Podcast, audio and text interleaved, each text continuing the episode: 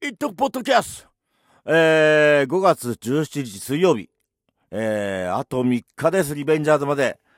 いやー、暑いっすね。いえ、夏日です。いや、ね、このまま土曜日も晴れてほしい。えー、それではですね、えー、リベンジャーズのアーティスト紹介今日最後。えー、劣化ステージ鳥、18時5分、えー、ゆずきさん。はい。ゆずき、ね。ゆずに希望の木。ね。ですね。で、まだね、実は会ったことないんですけれども、茨城の音楽仲間の、仲間の知り合いなんですよね。で、ツイッターで、えー、こうね、見て、あの、音楽も聞いたことなかったから、ツイッターでロジックっていう、なんだろうな、音楽制作ソフト。あの、パソコンでね、DTM、デスクトップミュージックができるやつで作ってるのが、ちょっと動画にありまして、それを、で、イントロがね、なんか、イメージ的には踊るポンポコリンみたいな、俺、感じに受け取って、で、歌詞は私は私、君は君、私は自由だっていうような感じの曲だったかな。ちらっと聴かせていただきました。えー、日本の J-POP って呼ばれる前の音楽が好きなのかなと思いました。はい。で、ゆずきさんは、えー、ネオンミュージックエンターテインメント所属。それからですね、ジャンル、スタイルなどにとらわれることなく、自分を表現、ライブしているアーティストを基準に音源を発信していくレーベルでありたいとありたいという思いで立ち上げた茨城ローカルインディーズレーベルです。かっこいいですね。いや茨茨城ってなんか結構ね、やっぱ音楽盛んな気がします。はい。で、まあ、彼女、か彼、彼女、うん。えー、トランスジェンダーのシンガーソングライターだそうで、えー、宇月さん。ね。で、持って生まれたトラントランスジェンダーってことは持って生まれた体の性が心の性と一致しないこの自身の体の性に対して違和感を持つ人のことをトランスジェンダーと呼びますでトランスジェンダーねでまあ今 LGBTQ と言われるえー、あるんですけど LGBTQ L がレズビアン、えー、女性同性愛者。G がゲイ男性同性愛者。B がですねバイセクシャル。えー、両性愛者。で、T がトランスジェンダー。えー、性自認が。出生時に割り当てられた性別とは異なる人。ね、あのー、え、そう、男で生まれたけど、女、女みたいなき、あの、気持ちだって言ったかあると思うんですけど、ね、あと、まあ、で、Q がですね、クリアとか、クエスチョニング。その頭文字を取った言葉で、性的マイノリティ、を表す総称の一つとして使われることがありますということですね。で、Q を表すクイアっていうのがね、もともと不思議な、風変わりな、奇妙ななどを表す言葉で、同性愛者への部別語でしたけれども、現代では規範的な性の在り方以外を包括する言葉として使われています。えー、クエスチョニングは、自らの性の在り方について特定の枠に属さない人、わからない人などを表す言葉です。で、最近では、あのー、ね、宇多田ヒカルもノンバイナリーとかクイアって自分で言ってますよね。で、トランスジェンダーのロックミュージシャンって言えば、えー、まあ有名なのは、クイーンのフレディ・マーキュリー、えーと、エルトン・ジョン。エルトン・ジョンとかね、まあ、男性と結婚してますし、ね。で、あと、俺と誕生日が同じで亡くなっちゃってましたけども、ジョージ・マイケル、ワムのジョージ・マイケルとかね。あと、えー、そう、俺が好きな、トム・ロビンソンバンドっていうね、ゲイで、あの、ゲイの、であることを誇って、パワー・オブ・ザ・ダークネスっていう権力に対する反抗の歌ったパンクバンドがあるんですけども、えー、かっこいいんですよ。ね、あのトム・ロビンソン、あの、イギリスの人なんですけども、日本語めっちゃ上手くて、あの、昔ハイローズと一緒に、あの、野音でやってる、あの、ライブが、あの、DVD になってるんですけども、ここでもうね、あの、私変態とかね、あの言ってるんですよ。で、あの、奥さんが、あの、日本人らしくて、だから日本の文化とかね、結構詳しいんじゃないかな。で、あの、なんだっけ。そうそうと、でもその奥さんがいて、子供もいるということで、あの、ゲイのファンからはすごい怒られた、あの、あの、ね、怒られたみたいな感じなんですけども、なんか、そういうことをね、なんか、たまたま知り合った、そのトム・ロビンソンバンドのファンで、えっ、ー、と、日本に来た時の、えー、ツアーマネじゃないけど、まあそういうような感じでやってた人が、なんかそんな話をしてましたね。はい。いやー、トム・ロビンソンバンド、現役なんですよ、トム・ロビンソン。見たいっすね。えー、そうそうそう。カバーしたこともあるし。えー、で、あと、リトル・リチャード。えー、この人も大好きなんですけどね、バッバッドゥバッバッバッバッドゥトゥルフルティっていうね、あ Tutti Frutti とかね、ね、えー、そうそうそうそうそうそう。なんかね、まあ、かっこいい曲いっぱいあります、もう。で、まあ、牧師の息子だって、教会で生まれて、えー、すごい、それでゲイであるってことです。なんかすごい悩んじゃったような感じもある人で。えー、チャックベリー。ね、リトル・リチャードもチャック・ベリーもロックンロール作った人ですですけれども、チャック・ベリーの自伝の中で、リトル・リチャードがチャック・ベリーを誘ったことあるんだけど、チャック・ベリーは丁寧にお断りしたと、えー、書いてました。で、まあ、 Hail Hail Rock 'n' Roll ってやっぱチャック・ベリーのドキュメント映画があるんですけども、その中でリトル・リチャードとボ・ディドリーと3人で、あの、会話してて、まあ、黒人であるからすごいなんかね、差別とか迫害された話とかね、えー、してるんですけども、それが、そこが重要なんですけども、まあね、仲いい人たちなんですよね。で、あと、えー、日本でもね、その芸能界といえば昔から三輪明宏とか、ピーターとか、ね、まあ多分トランスジェンダーなんでしょう、な方がいまして、で、最近ではこの、な氷川きよしがね、多分まあノンバイナリーみたいな感じなのかな。なんか女性的な格好をして、まあそういうような歌もね、変わってきて、すごい逆にそれが見てて楽そうですごいなんかいい表情だなと思って、あなんか、なんかしないけどこう見てて、ああ、よかったねっていう感じで、あのー、見たりしてます。ねえー、で、また、その、なんだろう、LGBTQ とかじゃないかもしれないけど、シンガーソングライターとかの、えー、ロックとかやってる女の子とかいるんですけども、昔からなんか僕とか俺とかね、そういう言葉を、自分のことをそういう子たちが多かったような気がして、うん、まあ、関係あるかわかんないですけど、まあ、そういうようなのもありますね。はい。で、まあ、俺のね、話からちょっとジェンダー話をしますと、ガキの頃、もうほんとちっちゃい頃なんですけども、近所に、えー、女の子の友達が多くて、まあ、それしかいなかった感じなんですけども、ままごととかね、よくやってたんですよ。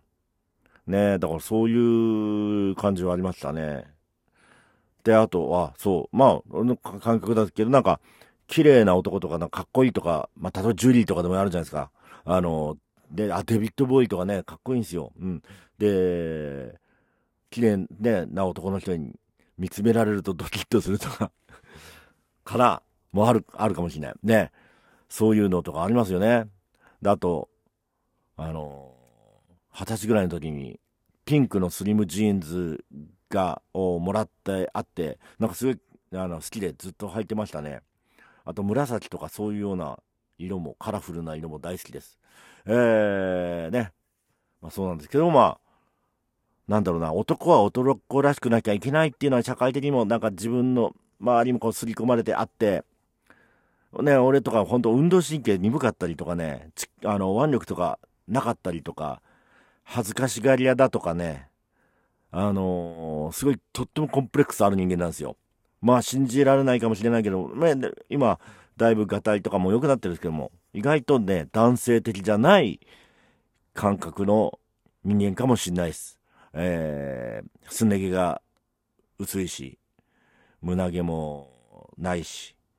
えー、もみあげ欲しかったんだけど、えー、ね、尾崎清彦とかエルビスとか好きだから、ああいうのかっこいいなと思ってたんですけども、男性的なものに憧れてたのかもしれないけれども、うん。なんか、そうですね。そう、男性的なものに憧れはありますね。だから、うん。ね、だからなんかそういう、なんだろうな、男性的ではないのかもしれない。はい。まあいいや。はい。で、えーと、またジェンダー話ですけども、ジェンダー体験話。はい。えーと、二十歳ぐらいの時にですね、新宿の映画館に行って、席がとても空いてるとこ、空いてたんですよ。で、なんかそこに男性が来て、俺が荷物をあの、隣の席に置いて座ってたんですけども、その隣の席にわざわざ、あい空いてますかと来て、なんか、しょうがないからそこ荷物どかしてあげて、そこに座ったんですけども、暗くなってこう映画が始まるじゃないですか。そうするとなんか、お尻がもぞもぞしてくるんですよね。で、なんか、あれ？と思って隣を見たらその彼が顔を近づけてきて、最後まで一緒に見てようよ、みたいな感じで支えてきたんですよ。なんかもうほんとね、頭きてたというかもう、ほんとね、うん、気持ち悪いなって言って えっと、映画館から出たことがあります。まあでもね、それってさ、そのゲイとかそういう問題じゃなくて痴漢ですからね。痴漢。ね。でも、そっかちょっと、あのね、ゲイの方とか見るときにちょっと、あの一時なんですけども、その、ね、変わった感じ、ね、それまでそう思ってなかったけれども、なんか、ちょっとね、あの怖い感じとかそういうのがあったかもしんない。で、そうそうそう。あと、まあ、あれかな。えー、25歳ぐらいの頃ですかね。池袋で弁当配達してた時に、風俗とか、風俗店とかの注文が多くて、弁当を持ってくるの。で、マンションの SM クラブとか、ね、覗き部屋とか持ってったんですよ。で、あのー、あるマンションとかね、行った時に、えー、暗い、あの、ドア開けたら黒い、黒いブラジャーとパンティだけの女性が出てきて、スタイル良かったんですけども、なんか、ね、びっくりするじゃないですか。あれ？と思って、声が男なんですよ。でももっこりもしてなくて、普通に女性っぽくて、もう自分の頭はどうしていいんだかわからない。あの、どうするべきなのか。ね。わからない。そんなカオスな状態になったことがあります。で、まあそ、のとあんまり変わんない頃ですけども、あの、えー、っと、弾き語り、もう今もやってるんですけども、えー、っと、練習場っていうのがね、夜中の、えー、っと、王子にある飛鳥山公園で、あの、弾き語りの練習でギター持って行って歌ってっていうのだったんですよ。で、いつものようにこう歌ってたら、あの、男の子が、男の人が近づいてきて、ずっと話し方かったのみたいな感じで来て、おねえ言葉でそばに来たんですよ。で、で、なんかこれやべえなってちょっと俺も構えて、ね、その前にケツ触られたこととかあるから、なんだけど、まあ、そこでね、でもまあ、なんだろう、彼氏、彼女、うん、うんと、身の上話をしてくれて、えー、まあ、自分がね、その、男性、男性に、こう、男に惹かれてくのがすごい異常だと思って、なんか周りからみ、周りを見てね、やっぱ自分異常なんじゃないかと思って、これはね、あの、ちょ変えなきゃいけないと。えー、女性と付き合おうとして、あの、付き合ってみるんですけれども、すごい寸前のところまで行って逃げちゃうたこととかあるというようなことを話してて、なんか、ああ、もうそれ、そういうのってもうしょうがないんだなって、やっぱこうね、聞きながら思いますよね。だから、うん。ね、なんかもうその感覚はもうしょうがないじゃないですか。ね。だから、ね、思いました。そこで、なんかちょっとね、そういうことに、あの、真面目に、真面目にこうちょっと考えるというか、そういうことがありましたね。で、まあ彼の悩みって、もう言ってくれて、彼の悩みっていうのは、あの、あの、彼氏に可愛がられ、可愛がられたい。で、甘えたい。そういうタイプらしいんですけれども、えー、背がすごい高いんですよ。180以上あったと思う。で、やっぱ年上の男性と付き合いたいんだけれども、やっぱね、その当時の特に、えー、なかなか、その背高い年上の男性っていなくて、なんか、なかなか彼氏ができなくて困ってるというようなことを話してました。はい。で、そうですね。で、その、あですね、もう、バイトとかやっててもね、やっぱお姉キャラの人とかね、いて、一緒に働くこととかあって、うん。で、カフェのバイトしてた時がね、接客とか厨房とか清掃とか、いろいろ細かいところまで気配れてる人がいて、すごい、あ、すごい、あの、ちゃんと仕事できできる人だなと思ってリスペクトしてる人はいましたね。あの、うん。はい。ですね。そうそうそうそうそう。あと、まあ、そうですね。あの、ライブハウスに出た時、女装の外人さんがいて、すごい楽しく話してたんだけど、俺が何言ったか忘れたけど、なんかすごい、俺としては親しくなろうとしたつもりで何か言ったんですよね。でもど、どうもそれがなんか傷つけてしまったみたいな感じで、傷、なんかそういう傷つける発言になっちゃったみたいで、そういうつもりは俺なかったんだけど、ね、なんか謝ったんだけど、それからずっと悲しそうな顔してて、なんかちょっと悪いことしたなっていう、あの、こともありました。まあね、まあいろいろね、あの、繊細だったり、あの、逆に繊細すぎると、と腫れ物触るみたいな感じも嫌だったり、いろいろあると思うんですけど、みんなやっぱね、普通にこう、なんだろうな、あのー、ね、あの、に付き合っていけるというか、もう同性婚はもう認めてたりさ、してほしいし、いろいろね、その人によって違うんだしさ、なんか、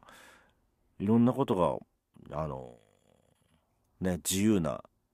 ね、そういう社会にしたいなと、社会になってほしいなとは思います。で、あれですかね、あの、LGBTQ といえばこれ、レインボーパレードにも使われたじゃなかったかな。レインボーパレード行ったことないんですけど、ちょっと一回ね、行ってみたいなと思うんだけど、なかなかタイミングがちょうどね、その、パレードの日がね、予定が入ってたりしてね、なかなか行けないんで、今度行きたいです。で、マックルモアライアン・ルイスっていうグループの、グループ？グループはマックルモアライアン・ルイスっていうユニットかの、セームラブって曲があるんですけど、それがすごいいいし、その PV 見るといいっすよ。みんな。うん。いや、心温まります。セームラブ、マックルモアライアン・ルイス。うん。ちょっとね、LGBTQ とか考えてみるときに、ちょっと見てみるといいと思います。はい。それでは、次が、ゴーオンステージですね、バンドの方。これが、えー、ゴーオンステージを取り出し、一徳リベンジャーズの大鳥になります。18時35分から、涅槃の犬。はい。えー、元税金5%のマイモリティ、マイモリティののバンドで、えー、ですね、2019年に税金5%初出演。で、ね、そうですね、その時、あれですね、確か、エイトっていうバンドが、その2018年に出て、多分その知り合いだったみたいで、なんかその国会で、あの、フェスがあるっていうのを、そのマイモちゃんが知ってたらしくて、なんか、なんかつってで、で、出るって話になったんですよね。そう。で、まあ2019年出て、次の年も一徳 TV にも出てくれて、えー、やってくれてます。で、まあ、この間、まいもちゃんの出た、あの、ドミューンの、あの、配信で、ちょっと、まいもちゃん久々に見たんですけど、見たり、あと、涅槃の犬のライブの動画とかも見て、なんかその時に見たとと比べてやっぱとても成長してるなと、ちょっと上から目線じゃないですけど、思いましたね。そのと初めて出た時って、二十歳そこそこだったような気がするんですよね。うん。若かったと思う。どうなの？今はもう最年少？ちょっとわかんないけど、今回。うん。なかなか、ね、いいですよ。で、まあ、昔からこう、ニルバーナとかまあ好きなんだろうなと思ったし、大森聖子とか、まあ、後藤真理子とかそういうのが好きなのかなと思ってて、まあ、ニルバーナって涅槃って意味ですからね、やっぱそういうことなのかなと思って。で、この間、えー、ドミューンの配信の時に、見た時に、えー、ノイズの人とマイモちゃんがやってるのを見た時にね、なんか、自分で描いた絵とか言葉とかを紙に書いたのを散乱させて周りに。で、マイクで自分の頭を叩いたりしながらね、えー、ギターもノイズ鳴らしたりしながら、まあ、面白かったですね。で、あれですね、ブルーハーツよりハイローズが好き派なんですけれども、えー、バームクーヘンってアルバムに入ってる、彼女はパンクって曲が好きなんですけれども、本当なんだよ、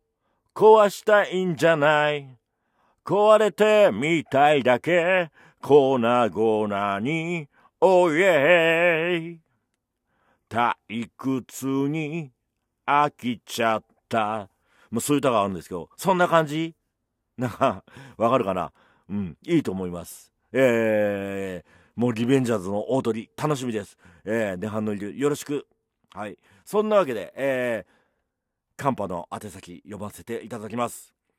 えー、笹塚駅前郵便局00140 696902一徳フェスです。えー、一徳フェスの間、スペース、一徳とフェスの間はスペースをお分けください。で、郵便局以外から口座に振り込む際は、店番019点、預金種目当座、口座番号0696902一徳フェスでお願いします。はい。ね、一徳。一徳はね、もう共生社会を、あの、目指してますから、いろんな人がいて、いろんな自由を、えー、それぞれ語りたい、語歌いたい。で、でまあ、できればね、喋りたいですね、みんなで。うん。なんか、そんな場になるといいなと思ってます。で、やっぱね、とにかく5月20日晴れてほしい。ね。札幌黒ラベル。いえ。ね。よろしくお願いします。それでは